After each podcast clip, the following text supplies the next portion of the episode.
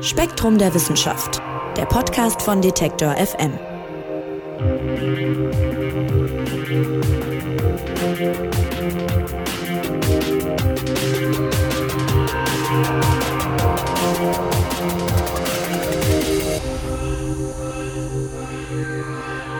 Hallo und herzlich willkommen beim Spektrum Podcast. Mein Name ist Marc Zimmer und ich freue mich wie immer, dass ihr dabei seid. Wir reden heute, kommen wir gleich zum Thema, über Moore. Und ich weiß nicht, wie es bei euch ist, aber bei mir ist es so, Moore, das hat für mich immer irgendwie was mit Krimis zu tun, vor allem mit englischen und skandinavischen Krimis. Also ein bisschen was Edgar Wallace-mäßiges, wenn man da die Filme kennt oder die Bücher. Da hat, es hat immer viel mit Nebel zu tun und äh, mit so Feuchtigkeit in der Luft und so weiter und irgendwie so einer unheimlichen Stimmung. Tatsächlich gab es hier in Deutschland früher viel mehr Moore als heute. Die sind aber irgendwann trockengelegt worden, damit man auf den Flächen Landwirtschaft betreiben kann. Und das rächt sich jetzt, denn trockengelegte Moore, die sind schlecht fürs Klima. Warum das so ist und äh, wie man das vielleicht ändern könnte, darum geht's im neuen Spektrum-Magazin und Spektrum-Redakteur Andreas Jahn, der wird's uns erklären. Hallo Andreas. Hallo Marc. Äh, Andreas, vielleicht fangen wir mal so an. Ich bin ja so naturentfremdet. Äh, was ist denn eigentlich genau ein Moor nochmal per Definition im?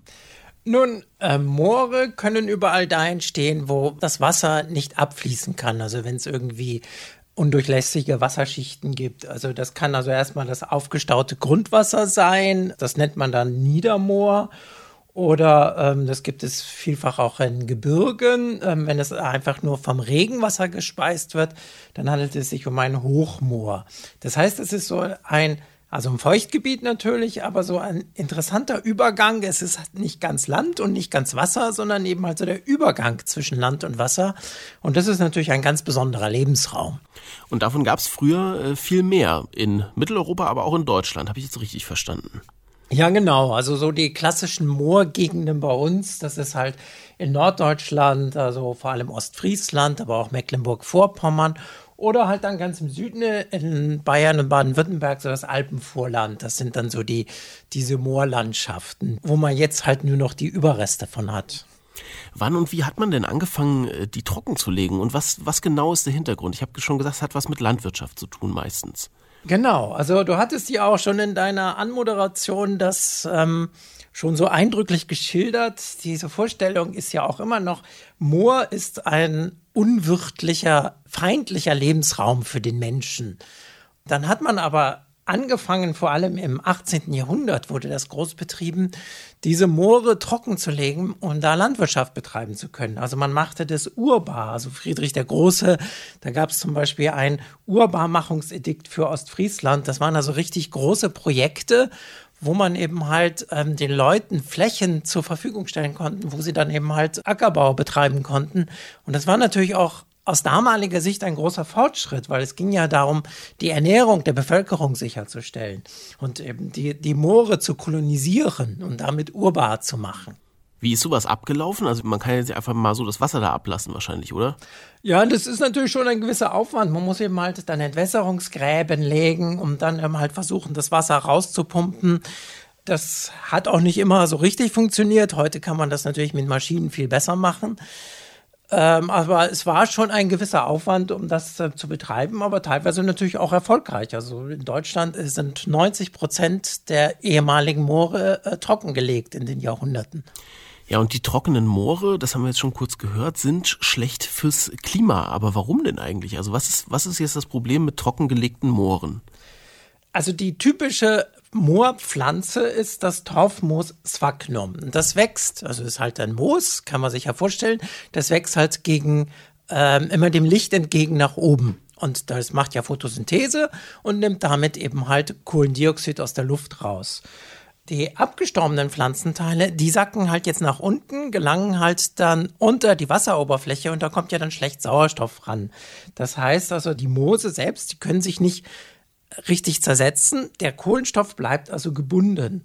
Insofern ist also ein intaktes Moor funktioniert als Kohlenstoffsenke. Oben die Pflanzen, also die Moose, machen Photosynthese und unten der Kohlenstoff bleibt halt im Boden, der verwandelt sich dann in diesen Torf, der also sehr kohlenstoffreich ist und der auch als Brennmaterial deswegen verwendet wird. Ja, der berühmte Torf, also da äh, der brennt deshalb so gut, weil da viel CO2 drin steckt sozusagen, also viel Kohlenstoff. Ja, Kohlenstoff. Also wenn ich den verbrenne, dann entsteht äh, mit Sauerstoff dann CO2. Ah, ja. Es ist also so eine Art Vorstufe der Kohle. Ah ja, deshalb die berühmten äh, Torfstecher und so weiter. Genau. Mhm. Okay, also Moore, wenn sie noch feucht sind, speichern im Grunde CO2, nehmen das also aus der Luft raus und das ist gut fürs Klima. Und wenn die dann trocken sind, dann passiert das einfach nicht mehr, oder? Also das ja. ist sozusagen der Hintergrund. Genau, also es passiert nämlich jetzt genau das Gegenteil. Also nicht nur, dass sie ähm, das CO2 nicht mehr speichern, sondern freigesetzt werden. Die beiden Autorinnen unseres Artikels, Iris Prof und Swantje Vortag, haben das so schön ähm, verglichen mit einem Gurkenglas. Die Gurken sind also dann in dieser Flüssigkeit und da wird eben halt ähm, der Torf erhalten. Wenn aber das Wasser abgegossen wird aus dem Glas, ähm, dann würden die Gurken durch den Sauerstoff in der Luft langsam vergammeln. Das heißt, der Kohlenstoff wird dann wieder freigesetzt. Und so wird ähm, aus einer Kohlenstoffsenke von einem intakten Moor eine Kohlenstoffquelle. Es entweicht also dann nicht nur CO2, sondern auch Methan und Lachgas. Und das sind ja sogar noch stärkere Treibhausgase als CO2. Und das ist halt das Problem. Okay, also sie verlieren nicht nur ihre Eigenschaft als Kohlenstoffspeicher, sondern werden sozusagen durch dieses Trockenlegen auch noch zum Klimakiller. Regelrecht. Genau. Mhm. Okay, jetzt würde ich als Laie aber denken, die paar Moore, ja, haben wahrscheinlich einen negativen Effekt aufs Klima, wie du gerade erklärt hast, aber von der Dimension her, wie schlimm kann das schon sein? Also wenn man das jetzt mit Verkehr und so Industrie und so weiter vergleicht, kann das ja eigentlich nicht so großen Ausschlag geben und wäre eher zu vernachlässigen. Aber dem ist nicht so. Das ist richtig. Also die Moore haben etwa jetzt weltweit nur drei Prozent der Landfläche. Aber der Kohlenstoff, der daran gespeichert ist, ist mehr als doppelt so viel wie in allen Wäldern der Erde zusammen. Also daran sieht man schon mal die Dimensionen, wie viel Kohlenstoff da drin ist und was es für ein Problem ist, wenn ich diesen Kohlenstoff dann in die Luft puste. Bei den entwässerten Mooren, also die meisten Moore im Gegensatz jetzt leider zu Deutschland, ähm, sind noch intakt. Die entwässerten Moore haben nur 0,3 Prozent der Landoberfläche. Sie setzen aber 5 Prozent aller Treibhausgase weltweit äh, raus. Das übertrifft also den Flugverkehr. Krass. Also daran kann man schon die Dimension erahnen. Und Deutschland, wie steht Deutschland hier so beim Ausstoß dann da, wenn hier relativ viele Moore trockengelegt sind im Vergleich? Schlecht. Also der größte Emittent an Treibhausgasen aus trockengelegten Mooren ist Indonesien und danach kommt schon die Europäische Union an zweiter Stelle und innerhalb der Europäischen Union ist Deutschland der größte Emittent, weil ich sagte es ja schon, hier sind 90 Prozent der Moore entwässert. Und wenn man sich das mal so anguckt, sind aus einem Hektar entwässerten Moor kommen pro Jahr 50 Millionen Tonnen CO2. Dafür muss ein Auto 200.000 Kilometer fahren, um das zu schaffen. Krass. Also und weil die so ein Klimakiller sind, die trockengelegten Moore, sollen die wieder vernässt werden. Und zwar so schnell wie möglich. Jetzt ist die Frage, wie macht man denn das? Ähm, ja, das ist natürlich schon relativ aufwendig. Man muss eben halt dann das Wasser wieder reinpumpen. Und das Wasser soll ja auch darin stehen bleiben, dass das Ganze eben halt wieder vernässt werden. Und deswegen muss man da halt die Welle dann, ähm, um zu verhindern, dass das Wasser dann wieder abfließen kann.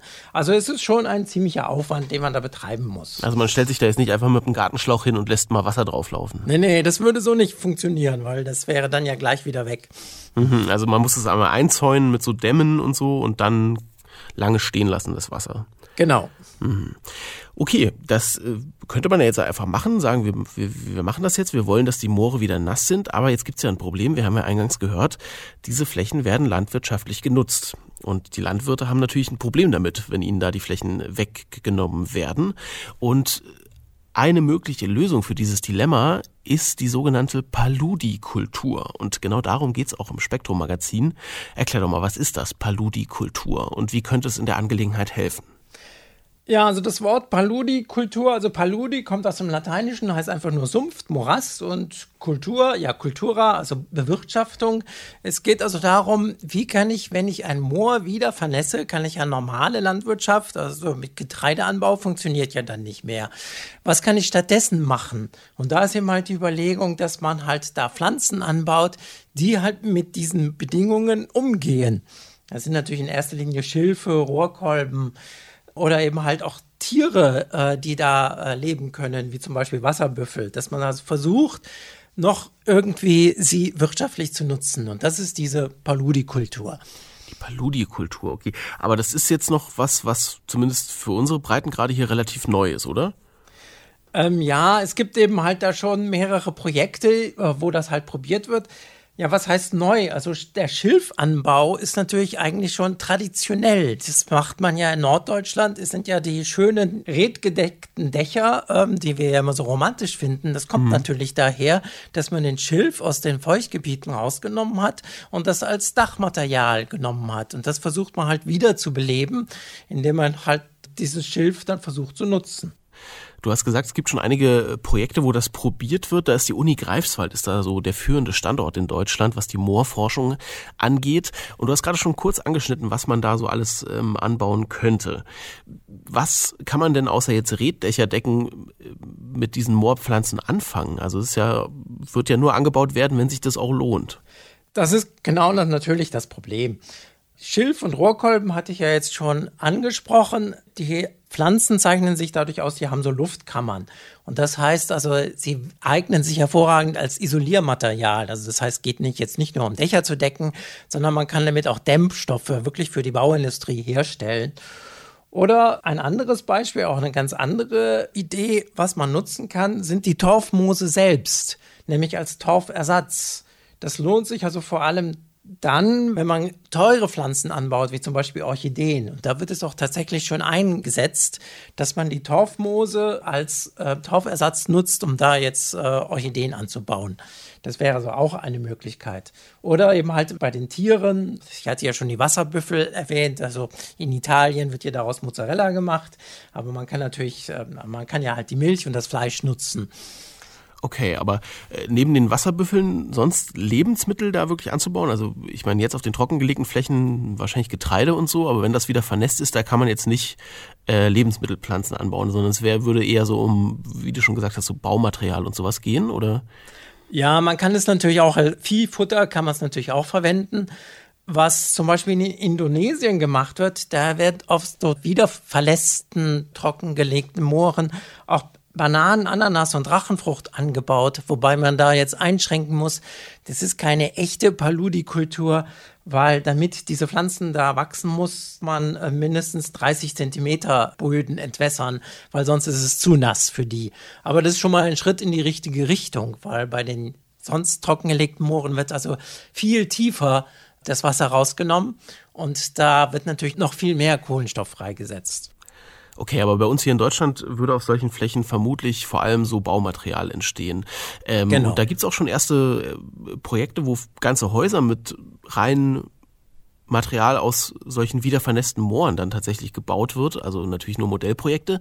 Aber ähm, da schreibt ihr im Spektrum, das fand ich ganz schön, äh, beim Hausbau könnte sich aus diesen Produkten ein dreifacher Klimanutzen ergeben. Inwiefern denn? Ja, das ist natürlich, äh, wenn man ähm, diesen Schilf äh, oder die Rohrkolben als Gebäudedeckung nimmt, Klar, in erster Linie ist, ähm, habe ich natürlich schon mal ähm, das Moor ja wieder renaturiert. Das heißt also, ich äh, be bewege mich wieder in Richtung Kohlenstoffsenke, so dass also dann hier das CO2 wieder gebunden wird. Dann, ähm, wenn ich das Dämmmaterial nehme, dann ist es natürlich ähm, eine Energieeinsparung, weil das ist ja gerade auch ein großer Bereich ähm, von unserem Klimaproblem ist ja der Wohnungsbau, dass wir bei der Heizenergie so viel Wärme verloren haben, weil die äh, Häuser zu schlecht isoliert sind. Und ähm, das machen wir ja hier mit äh, künstlichen Baumaterial. Und wenn man dann halt äh, das dafür auch Schilf einsetzt, dann hat man natürlich die Energieeinsparung durch die Gebäudedämmung. Das wäre der zweite Vorteil. Und das, der dritte ist natürlich direkt, das Dämmmaterial ist ja ein Kohlenstoffspeicher. Da ist ja der Kohlenstoff, den die Pflanzen durch ihre Photosynthese aufgenommen haben, jetzt gespeichert in dem Baumaterial und bleibt dann da erhalten und es entsteht kein CO2 dadurch. Insofern ist es gleich ein dreifacher Nutzen.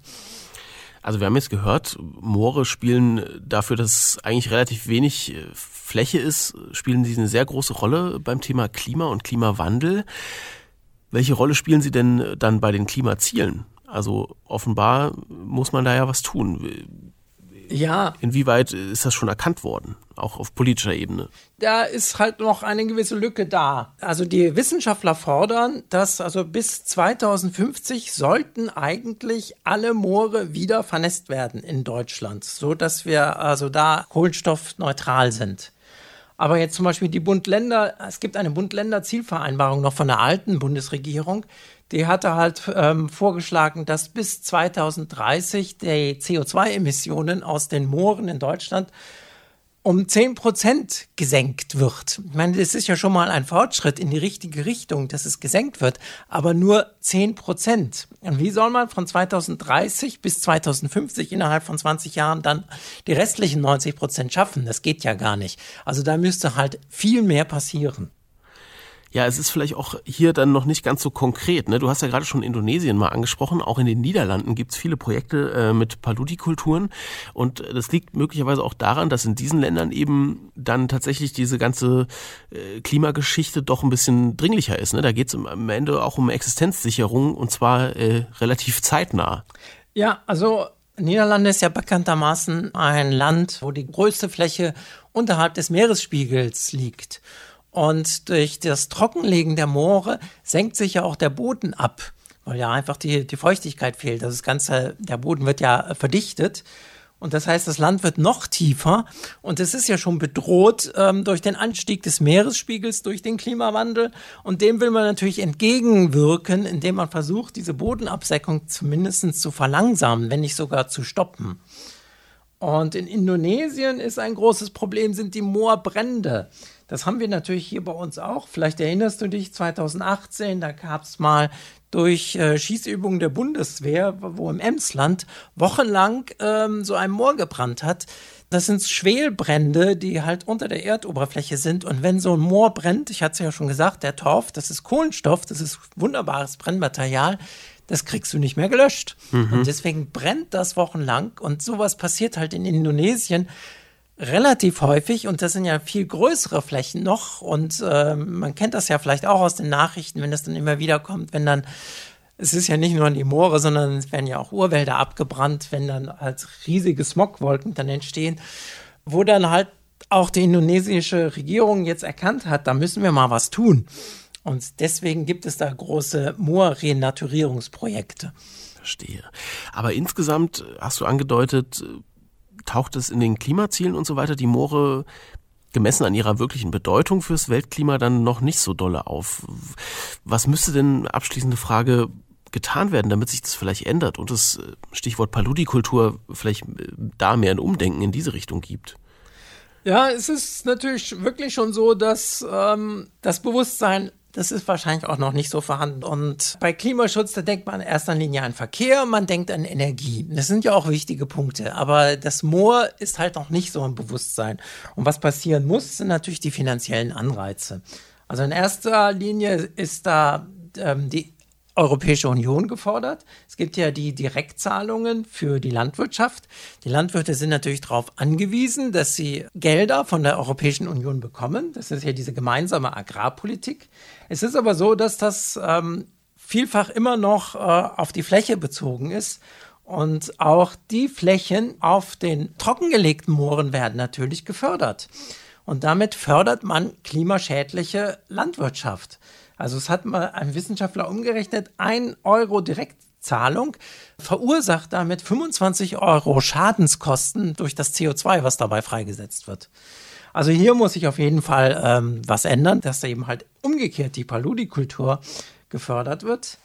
Der zweite Punkt ist natürlich der CO2-Preis, das haben wir ja schon, also, also sowohl auf EU-Ebene und jetzt auch in Deutschland bei uns ja auch neuerdings eingeführt, dass also wer Kohlendioxid freisetzt, äh, muss äh, dafür was bezahlen und damit werden natürlich Produkte, wie jetzt aus der Paludikultur, haben dann einen Marktvorteil, weil sie ja dann nicht diese CO2-Abgabe entrichten müssen. Dann muss natürlich die Umstellung gefördert werden finanziell, weil das ja sehr teuer ist, wenn ein Landwirt jetzt äh, anfängt, sein Moor wieder zu vernässen und da äh, also Taufmoose oder Schilf anzubauen. Der braucht also eine finanzielle Unterstützung. Und die vierte Idee, die Idee kreist auch schon länger in der Diskussion.